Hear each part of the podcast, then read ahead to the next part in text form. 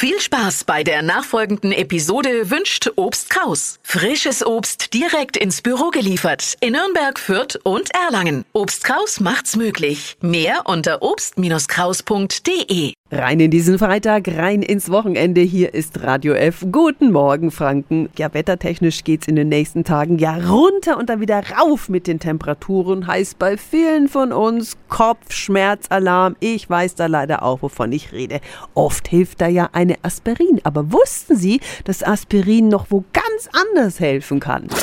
Radio F. Jetzt Tipps für ganz Franken. Hier ist unser Wiki Peter. Eine kleine Tablette mit großer Wirkung. Hier meine Top 5 Tricks, wie Sie Aspirin im Haushalt einsetzen können. Tipp 1. Turbo für Blumensträuße. Wenn die Schnittblumen schon kurz nach dem Kauf die Köpfe hängen lassen, einfach eine Tablette ins Blumenwasser dazugeben und die Blüten bleiben länger frisch. Tipp 2. Aspirin gegen gelbe Schweißrückstände auf Oberteilen. Hierfür eine Tablette in etwas Wasser zergehen lassen, auf den Fleck schmieren, einwirken lassen. Dann das Oberteil kurz auswaschen und in der Waschmaschine reinigen. Tipp 3. Aspirin gegen Hautunreinheiten und Hornhaut. Einfach fünf Tabletten in einem Mix aus Zitronensaft und Wasser auflösen. Der Mix hat nämlich dann eine antibakterielle Wirkung. Das Peeling auftragen und 15 Minuten einwirken lassen. Danach gründlich abwaschen und die Haut eincremen.